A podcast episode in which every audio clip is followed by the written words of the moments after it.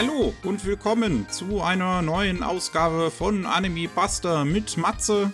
Servus. Und mir, Miki. Hallo. Wir reden wie immer über die Nachrichten im Anime-Bereich, die es in letzter Zeit so gab. Wir haben heute, muss ich gleich wirklich vorne wegnehmen, wir haben eine Ansammlung auch teilweise an nicht unbedingt schönen Nachrichten. Wir haben glatt vier Todesmeldungen diesmal sogar zu besprechen. Das werden wir dann ganz am Ende des Podcasts machen, damit wir jetzt nicht so auf einem Downer anfangen und wenn ihr nicht auf einem Downer enden wollt, das auch dann äh, aufhören könnt, an dem Punkt zu hören. Aber es gibt einige Leute, deren Legenden es heute zu besprechen gibt, später noch. Mhm, mh. ähm, aber äh, bevor wir zu den, zu den Nachrichten kommen, äh, hat Matze zumindest erstmal was mitgebracht. Ja, ja, ich wollte noch was vorstellen aus dem KSM-Katalog. Denn letzte Woche, also unsere letzte Vorstellung rausgekommen ist, ist auch gleichzeitig Seraph of the End rausgekommen. Und zwar in einer Gesamtbox, Komplettausgabe. Am 17. August war es. Und das ist eine Fantasy-Action-Serie, eine düstere aus den 2015ern. Ich weiß nicht, ich glaube, die Prämisse hast du schon mal von gehört, oder, Mickey? Irgendwie Vampire, irgendwas, ja. weiß ich. Also ein Virus geht durch die Welt und äh, tötet so ziemlich alle Erwachsenen. Und es bleiben nur Kinder übrig. Und die Vampire nutzen die Gelegenheit, kommen aus dem Verborgenen und nehmen sozusagen die Weltherrschaft an sich, indem sie den Kindern ähm, ja, Zuflucht gewähren ne, und essen. Als Gegenzug müssen sie Blut spenden. Ne? Äh, das äh, läuft natürlich nicht so schön, wie man sich denkt. Es ist einfach eine Ausbeutung und totalitäres Regime, wo die Kinder wie Sklaven behandelt werden.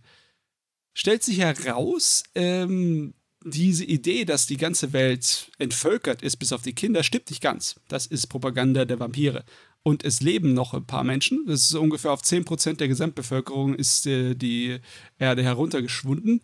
Und äh, einer von den Kids, unserer Hauptcharaktere, der das schafft, den Vampiren zu entkommen, der äh, schließt sich dann den Militärspezialeinheiten an, um gegen die Vampire zu kämpfen. Und hm. das Ding ist, ich muss ganz ehrlich sein, das ist ja eine Vorstellung und keine Werbung. Das ist, ich finde es relativ dämlich.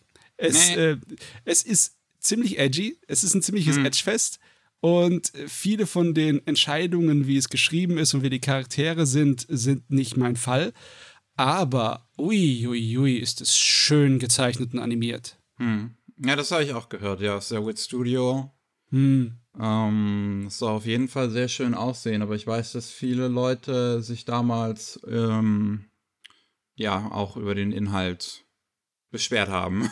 ich meine, schlecht ist der Inhalt definitiv nicht es ist halt ein kleines bisschen arg provokant jugendlich geschrieben. Mhm. Aber ganz ehrlich, im Vergleich zum durchschnittlichen Isekai ist das weitaus besser. und ja, es ist auf jeden Fall was für die Action-Fans. Wer diese Idee von einer düsteren Apokalypse mag, wo halt Vampire und Monster die Macht haben und nur ein paar wenige Menschen dagegen kämpfen, tolles Ding. Plus Schwertkämpfe, hübsche Jungs in äh, in Militäruniform und ich meine richtig, äh, richtig so auf, absichtlich so Gothic-mäßig getrimmte Militäruniform, die sehr altmodisch aussieht, mit so Mänteln und allem. Hm. Ja, äh, da findet es garantiert eine Menge Leute, die daran Gefallen finden können. Ja, diese Gesamtbox, also meinst du jetzt eine Gesamtbox nur von der ersten Staffel oder sind doch beide sogar drauf? Da sind beide drin. Da sind die 24 okay. Episoden mit dabei. Man muss natürlich dran denken, dass der Manga noch bis heute läuft. Und ja. deswegen nicht unbedingt die gesamte Geschichte hundertprozentig hier drin umfasst ist. Ne? Also wer dann wirklich ein Fan dadurch wird, der hat noch Manga-Vorsicht. Okay, ab äh, seit 17. August bei KSM zu haben, wer ja. Seraph of the End haben möchte. Ähm, ich glaube, das war vorher, ist es ja mal, ist auch eines dieser Lizenzen, die KSM aufgekauft hat von Universal. Mhm. Ja. Wieder da. Jo. Ähm, dann kommen wir zu den Nachrichten. Wir haben ein paar neue Anime-Ankündigungen, also wirklich so eine Handvoll, ganz, ganz wenig. Eine ist Dungeon People, heißt die ganz simpel im Englischen. Okay. Und ähm, ist ein Manga, der einen TV-Anime bekommen soll. Es sind noch keine weiteren Infos dazu jetzt irgendwie angegeben worden, einfach nur die Bekanntgabe. Äh, in diesem Manga geht es um eine Dame aus einer Diebesgilde, deren Vater in einem Dungeon verschwindet und sie geht hinterher, dann drei Jahre später, um ihn zu suchen. Und wenn sie ganz unten ankommt, gerät sie an die Grenzen quasi des Dungeons und trifft auf die, ja, diejenigen, die sich um den Dungeon kümmern, ihn pflegen und aufbauen und Fallen neu aufstellen und sowas. Und bekommt dann das Angebot, denen zu helfen. Hm. Okay. Ist im Prinzip sowas wie Dungeon Keeper oder die Dungeons-Spielereihe als ähm, Manga-dann Anime leider Gottes nicht 100% dasselbe, aber so nah dran, wie wir bisher bekommen konnten. Ganz ehrlich, so eine richtig treue Umsetzung von Dungeon Keeper als eine Animationsserie, das wäre doch mal voll das Ding. Mit so richtig schrägen und schwarzen Humor. Es ist nicht, dass es unmöglich wäre, ne? weil der, wie, wie beliebt Fantasy in äh, Anime sind im Moment. Aber hey, ich nehme alles, was ich bekommen kann. Das hört sich eigentlich ganz gut an. Ja, ich mag die Idee davon auch. Das äh, Coverart von dem Manga äh, finde ich auch irgendwie ganz putzig. Das hat auch direkt so eine blockige Ästhetik. Das ist so ein bisschen ähm, 8-Bit, 16-Bit mäßig in 3D wirkt, wie es ein paar ja. Indie-Spiele heutzutage visuell auch machen. Wie alte JRPGs. Ja. ja, das, äh, das gefällt mir. Ähm, dann haben wir Gigegi no Kitaro bekommt einen neuen Anime namens Gigegi no Kitaro Kappa no Terraforming. Und der wird exklusiv für Planetarien gemacht. Äh. Das ist anscheinend äh, laut zumindest der Person hier von Anime News Network, die einen Artikel dazu geschrieben hat, die sechste Art von Anime, die auf die, die exklusiv für Planetarien gemacht wird. Und ist ein ja, Spin-off im Kontinu in der Kontinuität der aktuellsten Kitaro-Serie. Ich glaube, die war 2018. Es hat auch den mhm. gleichen Artstyle. Ja. Ähm, wo es dann darum gehen soll, dass ein äh, JAXA-Mitarbeiter, also von der Japan Aerospace Exploration Agency, ähm, zusammen mit einem Kappa Richtung Mars fliegen, um ihn zu terraformen. ja, ja, Kitaro ist einfach ein, ein ja, Grundstein japanischer Kultur. Deswegen findet er sich auch dann in sowas wieder. Ne? Ich meine, es ist bestimmt ganz cool, in einem Planetarium ein Anime irgendwie zu gucken, wenn er auch extra darauf ausgelegt ist. Oh ja, die Kids wird's freuen. Ja, ich war auch schon bei einem Planetarium. Ich finde das cool. Planetarien, ja, sind sehr cool. Ja, sehr cool. Ja. Planetarien ist auch eine, eine gute Auswahl, um auszugehen, ein Date zu haben, ne? Und wenn ihr beide ja. gerne Anime guckt, ah, schade, dass es halt nur in Japan ist, aber naja. Ähm, das soll genau im September in den japanischen Planetarien starten. Wer da also Lust drauf hat und zufällig in Japan gerade ist. Äh, was wir noch haben, ist Seventh Time Loop Villainous Reincarnation. Äh, nee, Seventh Time Loop The Villainous enjoys a carefree life married to her worst enemy. So einer, ja? Wieder so einer. Ja, das, das ist mal wieder eine, eine Light Novel. das soll einen TV-Anime bekommen 2024, wurde auch direkt mit einem Teaser angekündigt und ein paar mehr Infos dazu. Ähm, das ist, in dieser Light Novel-Reihe geht's natürlich um äh, eine Dame, die in einem Otome wiedergeboren wird, aber da ist sie auch gleichzeitig in einer Art Time Loop gefangen und ähm, die, die, die muss halt irgendwie da einen, einen Typen heiraten, irgendeinen Prinz oder einen Ritter oder irgendwie sowas. Und der äh, bringt sie aber dann jedes Mal wieder um und sie versucht halt so nach und nach herauszufinden, was sie dagegen tun kann. Und das ist jetzt der siebte Versuch. das ist eine sehr äh, große, große Aufmachung von dem ganzen Szenario. Ähm, ja, der, der Teaser sieht ganz okay aus, finde ich. Er zeigt auf so. jeden Fall, wo das Hauptaugenmerk ja. der Serie drauf liegt. Und das liegt auf den Kostümen. Ja, das Uniforme. ist mal natürlich wieder Drama am Hofe. Ja, Uniforme, Kleider, alles so aufwendig wie möglich. Der Regisseur ist Kazuya Iwata, der auch schon, ähm, wie ist das nochmal, Love After World Domination Regie geführt hat. Und das bei den Studios Kai und Hornets, die auch öfter zusammenarbeiten. Studio Kai ist ja das ja neue Studio, was dann aus Gonzo hervorgegangen ist.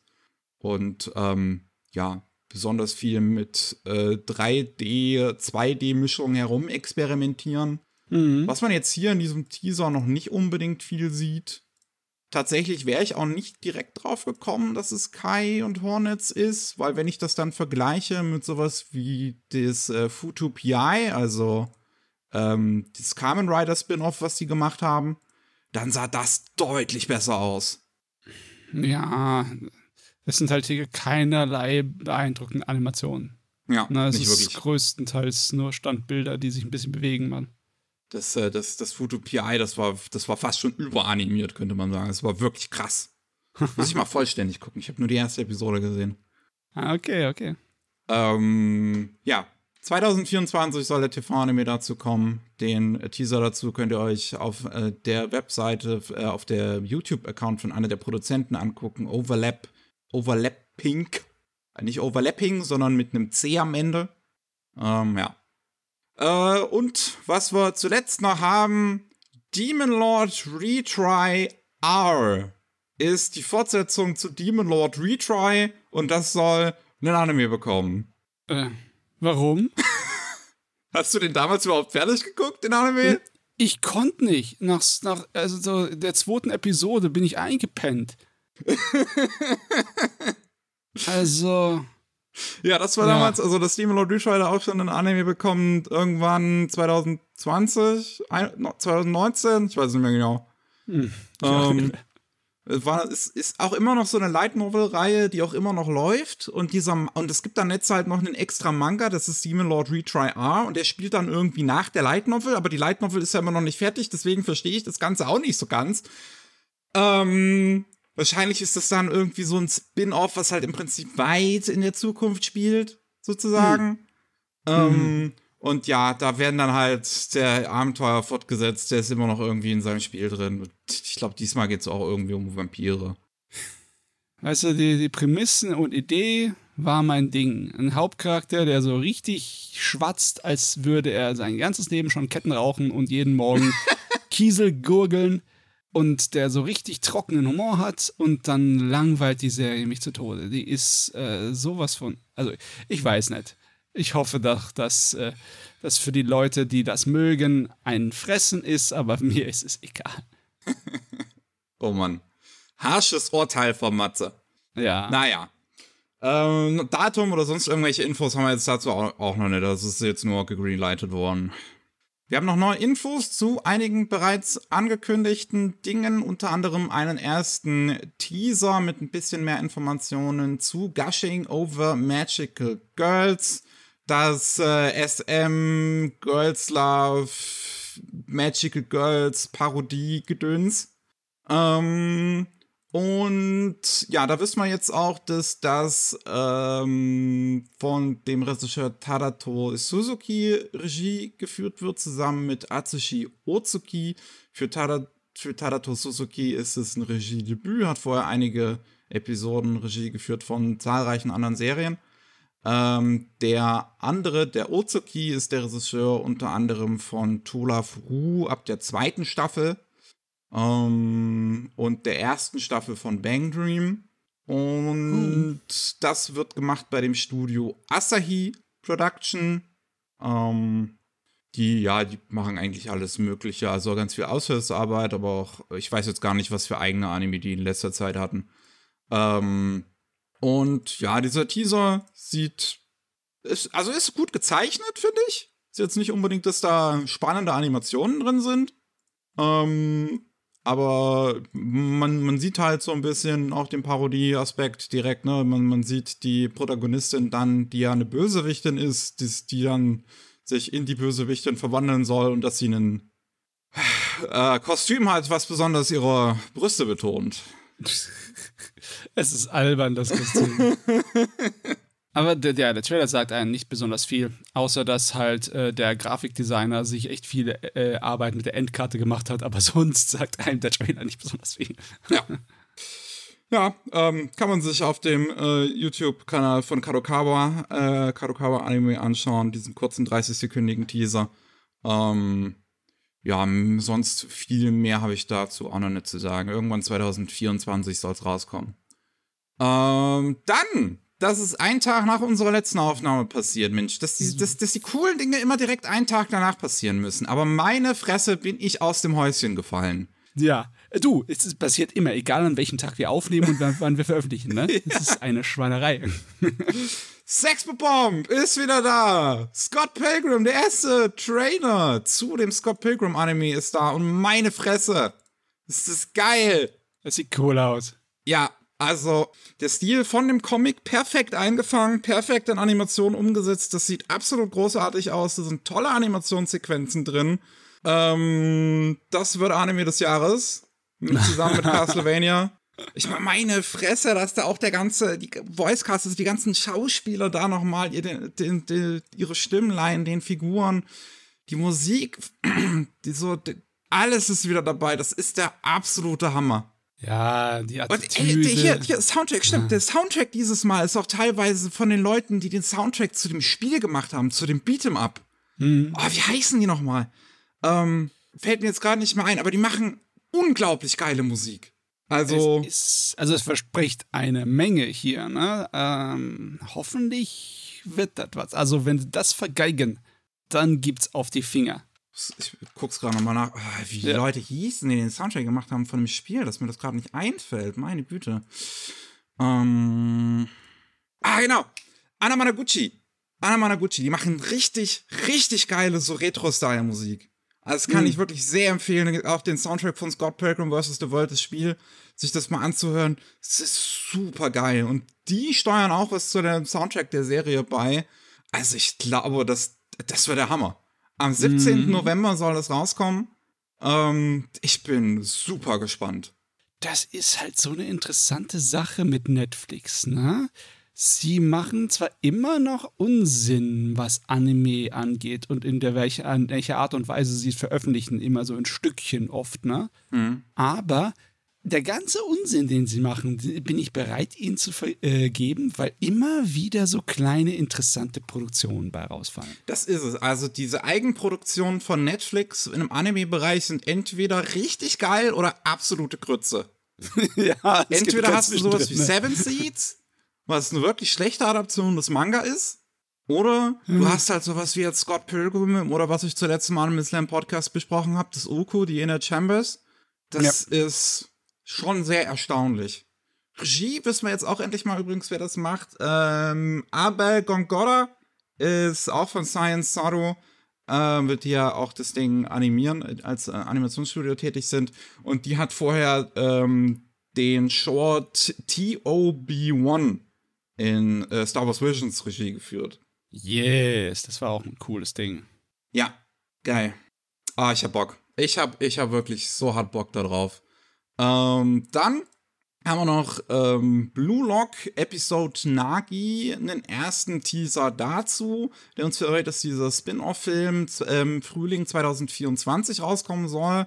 Man sieht halt im Teaser so ein paar Szenen so mit diesen weißhaarigen und pinkhaarigen Figuren, die da irgendwie die Hauptfiguren sein sollen, um deren Vorgeschichte es anscheinend irgendwie in diesem Film geht. Ich habe die Serie noch nicht gesehen, ich kann euch nicht weiter dazu verraten. Es ist anscheinend das gleiche Team, was auch die Serie gemacht hat. Ähm, nur, dass jetzt als um, Hauptregisseur promoted wird Shinsuke Ishikawa, der vorher Assistant Director gewesen ist bei der Serie. Ich schätze mal, der eigentliche Regisseur ist ja auch schon beschäftigt damit, an der zweiten Staffel zu, zu arbeiten. Ja. Ah, das ist so ein herrlicher Unsinn, das Ding, wie überdramatisiert das immer alles ist für so eine Fußballangelegenheit, ne? Wenn sie dann ganz ernsthaft gucken und ihre Augen anfangen zu brennen. Mhm. Ist auch irgendwie so ein bisschen der, der Grund, warum mich das so weniger interessiert als das Aoashi zum Beispiel, wenn man über diese Fußball-Anime von letztem, letztem Jahr? Oder was nicht, soll ich schon vorletztes Jahr? Ich glaube, es war vorletztes Jahr, ne? Äh, Reden. Fragst mich ähm, Zeit! Was ist Zeit? Zeit? Was ist Zeit? Auf jeden Fall, ja. Wenn's, äh, wenn du die Wahl hast zwischen einem ernsthafteren, modernen und äh, realistischen Fußballdrama oder Sportdrama und was total abgedrehten, super trashigen, da würde ich wahrscheinlich auch das Realistische nehmen. Aber trotzdem, ne? Das ist, äh, hat Charme ohne Ende, das Ding. Das, also die bestimmte Sorte von Charme, die nur Trash-Sachen haben können. Ja, also wieder, es wird wieder gekickt im Frühling 2024. äh, der Ball natürlich. Ja, wir haben erste Bilder von Ghiblis neuen Film von The Boy and the Heron. Ghibli hat offiziell Bilder veröffentlicht, wie dieser Film aussieht. Ist nicht wahr, oder? Ich weiß endlich, wie dieser Film aussieht. Ist ja auch schon ein Ghibli-Film. ich muss sagen, ich muss sagen, wo ich mir die Bilder dann angeguckt habe, ähm, war ich doch ein bisschen überrascht. Ich habe eher damit gerechnet, dass es so eine bisschen realistischere Richtung geht, weil das ja auch irgendwie so ein Coming-of-Age-Drama in den 1930ern ist. Ja. Ähm, und dass es dann halt eher so aussieht, wie, ähm, wie der Wind sich hebt, was ein bisschen mhm. halt auf Realismus getrimmt ist. Das hier sieht doch schon sehr fantasiehaft aus. Also sehr so, so, sowas wie Mononoke und Chihiros Reise. Ja, es, es, sieht wie ein Ghibli-Fantasy-Abenteuer aus. Ja, also da ist so ein Typ mit so einer riesigen Nase und irgendwie so ein, so, der so ein halber Vogel ist, so ein Vogelunterkörper hat. Ja. Und da sind so komische kleine weiße Fl Fluffelbällchen. Jo. Und jo. Was, was, was, was, ich weiß gar nicht, was das für ein Lebewesen da sein soll mit der Krone und dem Schwert, aber auch irgendwie ein Vogel, glaube ich. Es geht auch irgendwie um Vögel auf jeden Fall. Jo, also ich habe auch keine Ahnung von dem Originalmaterial, ob es da jetzt weit weg von geht oder ob das auch im Original so eine Art von äh, mit Fantasy-Elementen bespickte Geschichte war. Ja. Mal sehen. Sieht auf jeden Fall ein bisschen anders aus, als ich es erwartet habe. Und ähm, ich bin jetzt auf jeden Fall neugieriger. Ne? Seltsamerweise, ne? Davor, wenn ich mir nicht vorstellen konnte, was es ist, dachte ich halt immer nur halt, ist halt ein Film, ne? Ist bestimmt, ist bestimmt interessant genug, um da mal reinzugehen, aber das ist halt noch in der Ferne und man weiß nichts von, also ja, kann man es auch wieder in die Schublade stecken. Jetzt, jetzt haben sie das losgelassen, das Ding. Ja. Oh, Junge. Staunlich. Sie haben es wirklich endlich, sie haben, sie haben richtige Bilder veröffentlicht. Das ist, äh, das wird denen, das wird denen so viel Marketing gekostet haben. haben ja gesagt diesmal, dass sie keinen Bock auf die ganzen Kram haben.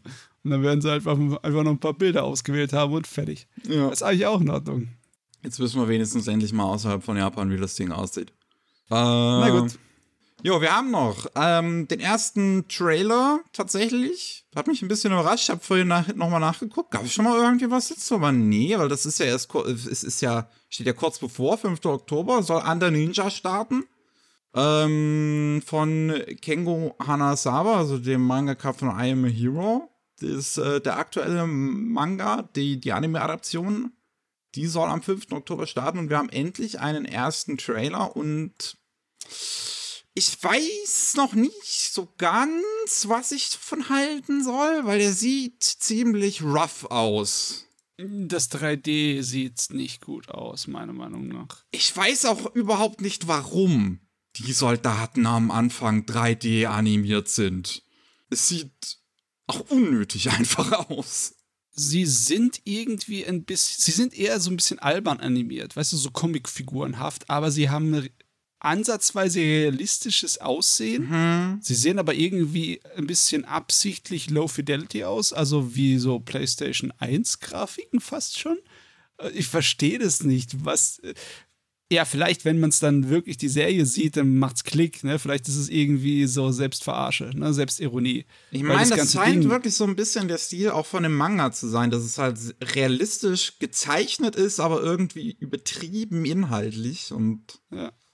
Der Rest von dem Trailer äh, fand ich, sieht eigentlich ganz cool aus, ne? Ah, ja, es sind schon, also da gibt es auch so eine, so eine sehr detaillierte Animationssequenz, so eine Frau in ihren, ihren Badeschuh ähm, Richtung Kamera wirft, die sehr gut gezeichnet ist. Äh, ich, ich weiß halt wirklich noch nicht so ganz, was ich daraus gewinnen soll. Ne? Es ist ja, mhm. es ist ja wieder von Tezuka Productions, aber es ist halt nicht das Team, was jetzt halt zuletzt mal Home Hero gemacht hat, sondern das ist, sind die Leute, die die erste Staffel von The Quintessential Quintuplets gemacht haben.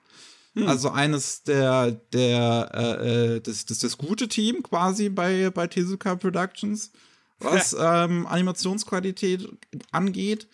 Und das ist halt dann ein seltsamer Kontrast, wie das halt anfängt mit diesen CGI-Leuten, die halt nicht so schön aussehen und dann, aber der Rest ist halt nicht so viel animiert bis auf diese eine Szene. Deswegen ist dann sch schwer zu beurteilen finde, in was für eine genaue Richtung das gehen soll. Ich kann es auch, also es geht ja irgendwie um Agenten, glaube ich, ne, die, die, ich glaube, Dritten Weltkrieg oder irgendwie sowas verhindern wollen, irgendwie sowas. Ich dachte, es wären Ninjas. Ninjas, die den dritten Weltkrieg Ja, Nin Ninja, stimmt, Ninja-Agenten halt. ähm, und ich kann von diesem Trailer nicht so, nicht so ein wirkliches Urteil machen, was für eine Art von Serie das auch ist. Ja, du, das Ding geistert schon eine Weile durch unsere News-Sendung durch, ne? Ja. 5. Oktober ist ja nicht mehr so lang. Wir haben noch ähm, den ersten Film von dem Haikyuu-Finale. Ganz ehrlich, also ich, ich habe jetzt auch nochmal in die News geguckt. Wir haben, wir haben darüber schon mal gesprochen, dass nochmal ein Finale jetzt angekündigt ist, worden ist für Haikyuu, weil die Nachricht kam erst letztes Jahr, also werden wir die im Podcast besprochen haben. Mhm. Ich kann mich nur nicht dran erinnern, dass wir das besprochen haben und dachte, als ich diese News dann hier gesehen habe, dass wir jetzt den Titel und das Logo für den ersten Film im zweiteiligen Finale von Haikyuu wissen, dachte ich, ich dachte, die Serie wäre schon vorbei. Aber dachte ich auch. Ich dachte, der Manga ist ja auch vorbei, oder? Der Manga ist vorbei, ja, soweit ich weiß. Hm. Aber das wird dann jetzt anscheinend erst jetzt das Finale vom Manga adaptiert oder so in Filmfassung. Wir wissen, wie gesagt, jetzt den Titel vom ersten Film. Decisive Battle at the Garbage Dump. Ähm, mehr kann ich euch eigentlich auch noch nicht dazu sagen. Also das Logo haben sie jetzt auch veröffentlicht, aber ich gibt's nicht viel zu sehen. Es ist halt der Schriftzug ein bisschen stilisiert. Auch kein irgendwie grobes Veröffentlichungsdatum, gar nichts, gell? Nee. Hm. Auf jeden Fall, es kommt noch. Es ist noch unterwegs. Ja. Die Ankündigung, das ist, das, das ist kommt, ist ja auch schon wieder ein Jahr her. Das war äh, August letzten Jahres, wo es angekündigt worden ist. Hm. Na, wir haben noch den ersten Trailer zu dem neuen Ponok-Film, zu The Imaginary, den es auch auf dem offiziellen YouTube-Account von Ponok zu sehen gibt. Und ich finde, der sieht sehr schön aus. Ja, das ist Spektakel. Ja, ähm, also die haben sich auch mittlerweile, finde ich, auf eine gute Weise so von Ghibli-Stil ein bisschen entfernt, würde ich fast schon sagen sogar. Also man sieht, dass da natürlich, dass da Ursprünge drin sind, dass es Leute sind, die halt ehemals bei Ghibli gearbeitet haben, aber das ist auch auf so eine andere Art und Weise animiert. Also gerade, mhm. ich finde diesen Shot relativ gegen Anfang des Teasers, wo der Junge auf dem Vogel in den Himmel fliegt, das finde ich super geil, wie das animiert ist, weil das so ein bisschen aussieht wie, als würde so, so Wasser durch die Luft gezogen werden. Ja. Und sie haben auch gute Ahnung, wann und wie sie ihr Computer einsetzen. Weil man sieht zwar, wo die Computersequenzen sind, muss man gar nicht so nah hingucken, aber sie tun sich alle super da einfügen. Es passt.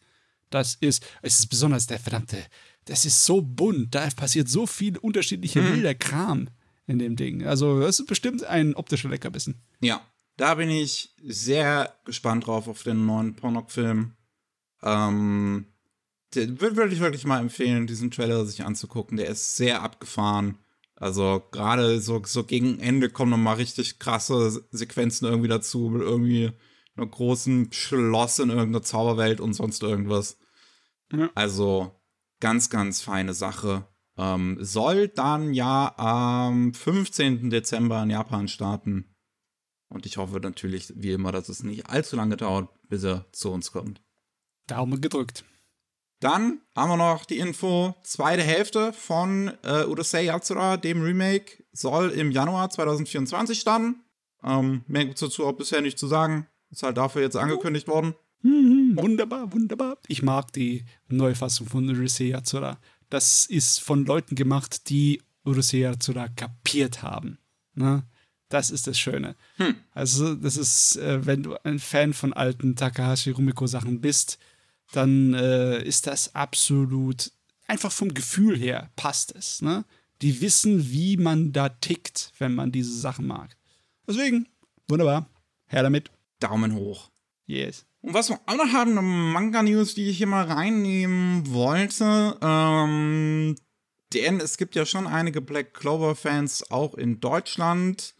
Äh, und da soll die Manga-Serialisierung jetzt das Magazin wechseln, raus aus dem Shonen Jump, aus dem Weekly Shonen Jump hin zu Jump Giga. Und das ist eine ziemliche Veränderung im Release-Schedule, denn der Weekly Shonen ja. Jump, wie es im Titel steht, kommt jede Woche raus.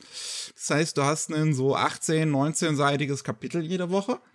Und Jump Giga ist ein Magazin, was viermal im Jahr rauskommt.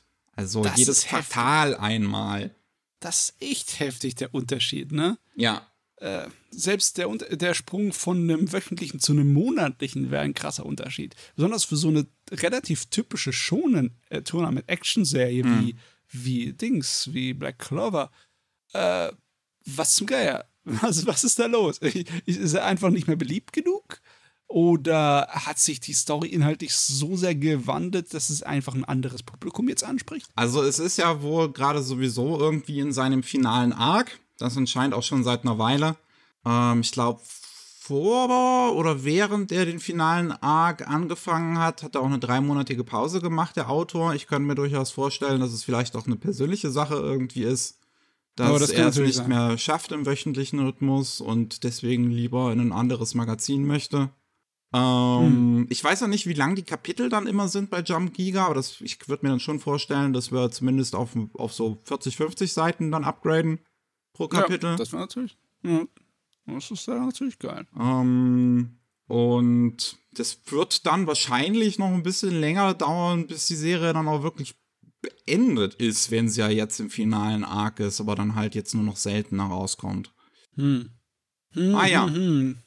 Sie geht auf jeden Fall nicht mehr an so ein großes allgemeines Publikum, weil die, ähm, die mit dem längeren Abstand, auch die monatlichen, die sind nie die großen Verkaufsschlager. Ja, das sind Magazine, die verkaufen sich deutlich weniger als die Weeklies. Hm. Aber ja, der, der, hat nicht unbedingt Geld notwendig. Das Ding war erfolgreich genug, meine ja, Ich meine, der Anime lief, ich glaube, 150 Episoden oder so? Irgendwas um die rum, um den ähm, Dreh rum. 170. Ja, ja. 170. Oh. oh, okay. Äh, jetzt ist ja noch ein Film rausgekommen auf Netflix.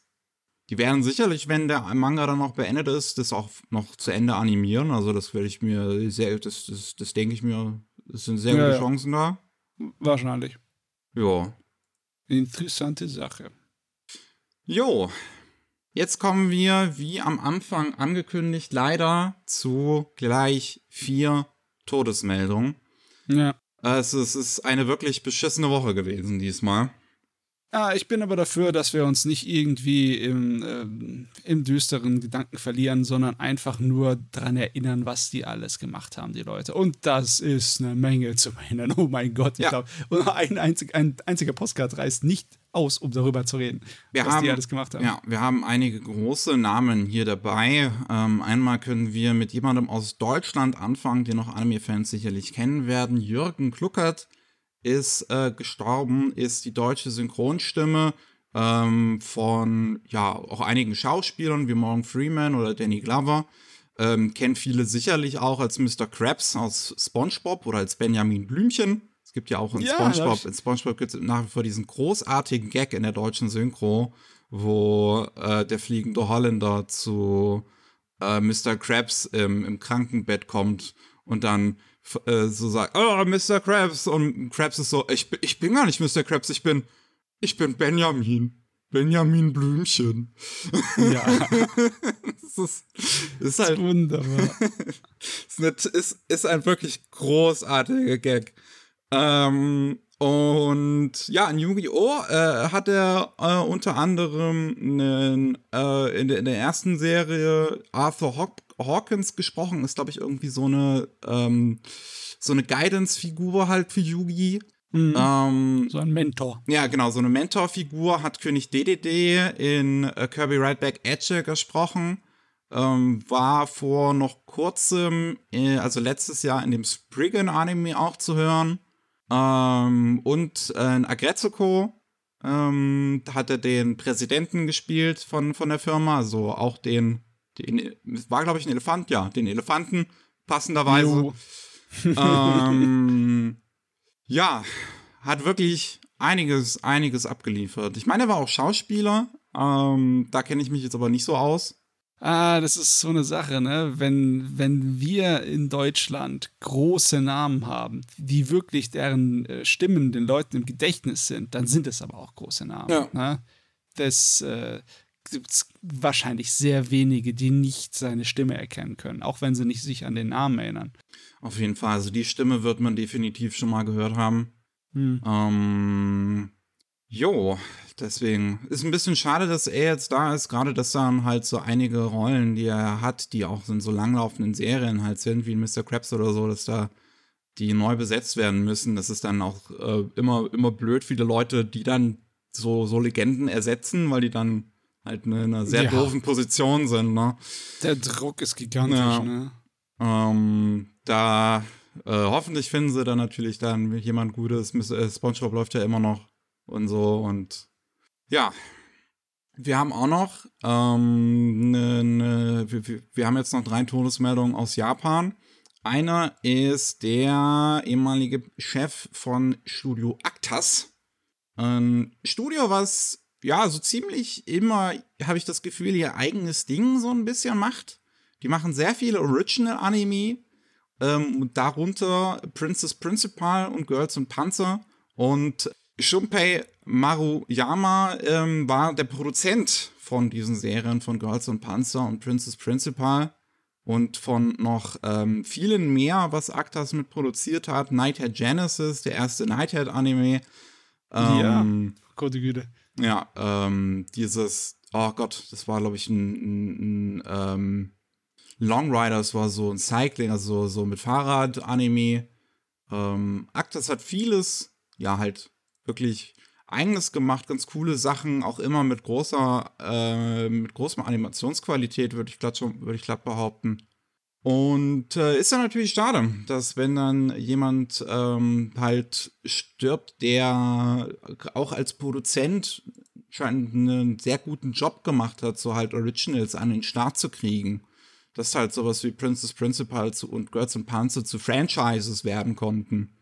Ähm, ja, das ist Girls and Panzer, meine Güte, hui, hui, hui. Ja. Das ist ein Gigant geworden. Weil gerade ja. solche Leute, finde ich, braucht es immer in der Anime-Szene, so, die halt, ähm, die, die, die da bereit sind, das Risiko einzugehen und so coole Originals halt zu greenlighten ja, dieses Wagen zu experimentieren. Ich meine, der hat einen Anime produziert, der heißt Cyborg 009 vs. Devilman.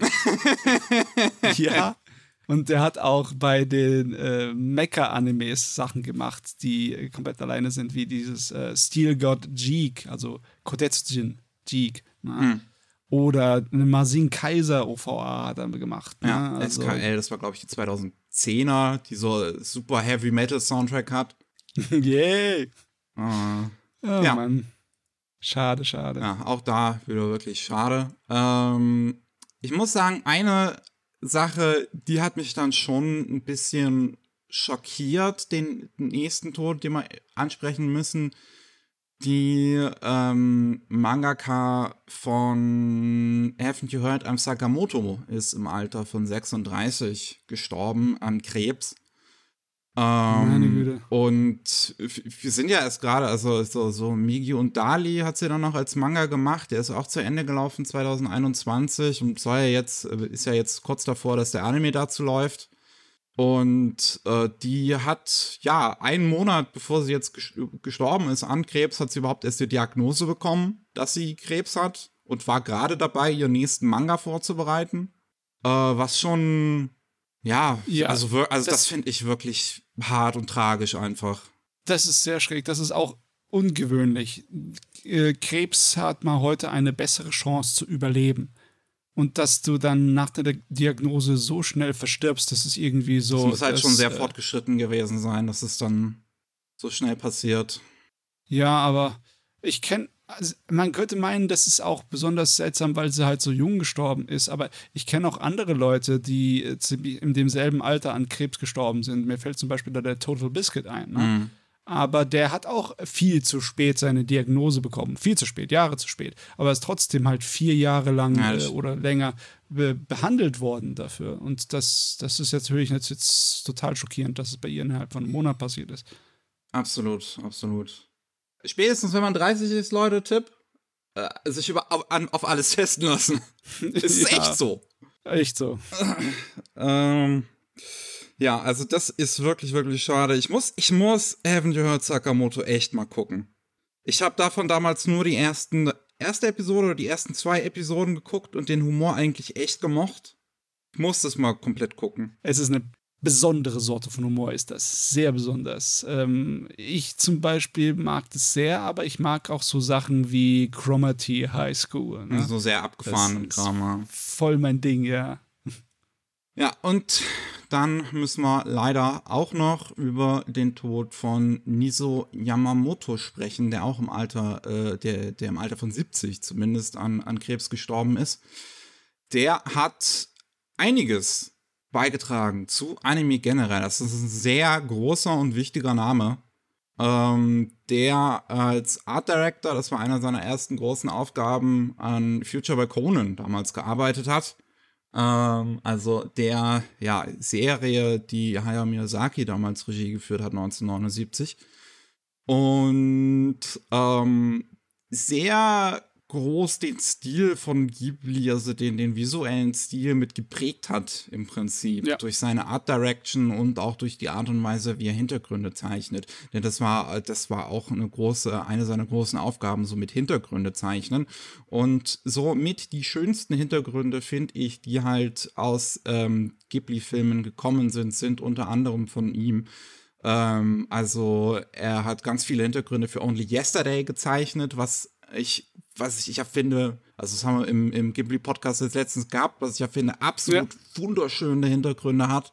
Und das Mhm. gleiche zählt auch für Whisper of the Heart, beides, ne, so Stadt- und Vorstadt-Ästhetik, das hat der richtig gut einfangen können. Ähm, besonders ist er bekannt für die Art und Weise, wie er den Himmel framet und Wolken zeichnet, was ihm den Spitznamen Nisogumo ähm, Jo, eingebracht ja. hat, also Niso-Wolken. Es gibt auch extra eine, eine Museumstour, die 2018 ähm, getourt ist, die Clouds over Goto Niso Yamamoto Art Museum hieß. Und äh, wo es dann halt um seine Kunst ging. War daher auch sehr schade, dass der jetzt gestorben ist, äh, aber er hat das ist ein Name, über den man jetzt nicht so viel unbedingt so im Mainstream-Kosmos immer redet, aber wenn man so die Historie von Anime betrachtet und gerade die Historie von Ghibli, dann ist das ein sehr wichtiger Name. Ja, äh, es gibt zwei große Namen, was die Hintergründe von Studio Ghibli angeht. Das eine ist der Oga Kazuo. Ähm, kann sein, dass der etwas ein bisschen mehr bekannt ist, weil für den gibt es äh, Dokumentationsfilme Hm. über ihn.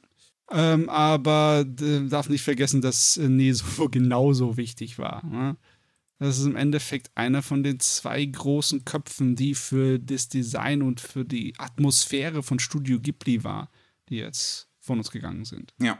Deswegen, das darf man nicht vergessen. Das ist ähm, äh, im Grunde ist das, das läutet das, das Ende einer Ära ein, weil diese Künstler, die diese Fähigkeit haben, nicht digital, sondern halt analog, wirklich mit Farben auf Papier sowas zu machen, wir sind sowieso am Verschwinden. Ne? Hm. Und jetzt ist einer der größten Meister davon nicht mehr da.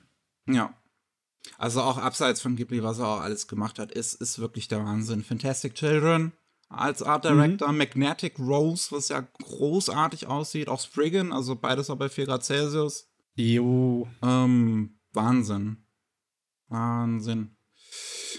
Ja, bei Weathering With You anscheinend irgendwie Zeichnungen von, von dem Wetter irgendwie, wenn ich das hier lese. Aber ich habe Weathering With You nicht gesehen.